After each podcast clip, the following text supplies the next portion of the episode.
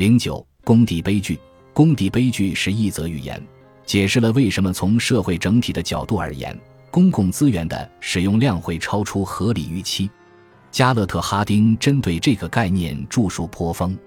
想象一个向所有人开放的牧场，可以想见，每个牧民都希望将自己在公共用地上养牛的数量最大化。受部落战争、偷猎和疾病的影响，人类和牲畜的数量远远低于这片土地的最大承载量。这个牧场或许在几个世纪内都可安然无恙。然而，报应终将到来。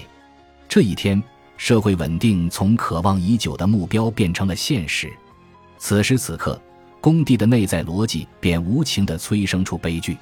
作为理性人，每个牧民都希望将自己的收益最大化，或明或暗，或多或少。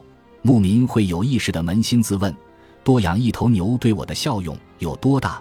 这个效用有一正一反两个结果。一正面的结果是多获得一头牛的收入，由于多卖一头牛的全部收益都归这个牧民。正效用接近加一，二负面的结果是增加草地的负担，加剧过度放牧。然而，过度放牧的影响是由所有牧民共同承担的，因此对做决策的特定牧民来说，负效用小于一。正负效用相加，理性的牧民会得出结论：对他来说，唯一明智的做法就是再增加一头牛、两头牛、三头牛。但这是每个理性的牧民都会得出的结论，于是最终酿成了悲剧。每个人都被困在一个系统里，这个系统迫使他无限制地扩大自己的牛群规模。但这个世界上的资源是有限的，在一个崇尚公共资源自由的社会，每个人都在追求自己的利益最大化，那么所有人齐齐奔向的终点就是毁灭。工地自由会使所有人共同走向灭亡，共同的资源最不受重视，因为所有人都更珍视属于他们自己的物品，胜过他们与别人共有的事物。亚里士多德，这些模型的危险之处在于，那些为便于分析而假设恒定的约束条件，在实证中竟也被理所当然地认为是固定不变的。这是一个双重问题。首先，拿着一张通用地图。我们或许会假定，只要某一疆域的几个区域与地图吻合，它就与地图完全匹配。其次，我们可能认为遵循地图的重要性大于获取关于某一疆域的最新信息。奥斯特罗姆断言，在公共政策讨论中使用模型作为地图的主要价值就在于由此引发的思考。模型是探索的工具，而非强迫他人服从的教条。模型是指南。而非法律，请记住，所有模型都是错误的。实际问题是，他们到底要错到何种程度才会彻底丧失用途？为了尽可能准确地使用地图或模型，我们应当考虑以下三个重要因素：一、最终仍以现实为准；二、考虑至图示的因素；三、地图可以影响疆域。最终仍以现实为准。当我们进入一个此前不甚熟悉的全新领域时，最好有一张地图在手。不管是第一次去往某座城市旅行，还是第一次为人父母，我们都可以使用地图来提高应对能力。但疆域会发生变化，并且变化的速度有时会超过地图或模型的更新速度。我们可以且应该根据自己处在这一疆域的亲身经历来更新地图。这就是完善的地图构建方式，由探索者创造的反馈循环。我们可以试着用地图的思路来分析刻板印象。有时，刻板印象行之有效，因为我们每天都要处理大量的信息，而像刻板印象这样经过简化的知识块可以帮助我们快速分类整理信息。但危险就在于我们时常忘记疆域本身远比地图复杂，人类的复杂性。多面性也远超刻板印象所能代表的范畴。二十世纪初，欧洲人在巴勒斯坦各地拍摄照片，留下的记录可能反映了他们的人种学视角，但卡里梅阿巴德认为这一视角无法代表他对自己民族文化的看法，于是他开始为自己身边的人拍照，成为在巴勒斯坦创办照相馆的第一位阿拉伯女性。她的摄影作品基于这片疆域的不同视角。拒绝欧式风格，旨在捕捉中产阶级的真实面貌。他试着用照相机记录下他眼里的土地，而不是刻意操纵图像，只为遵循既定的叙事。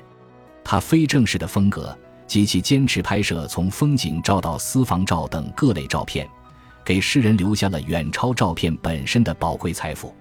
他为探索巴勒斯坦的历史提供了一个与众不同的视角，一张崭新的地图。但我们必须记住，地图记录的只是某一特定时刻的疆域情况。即便地图准确地描绘了过去的模样，也不能保证它一定可以精准描述现状或者将来的情况。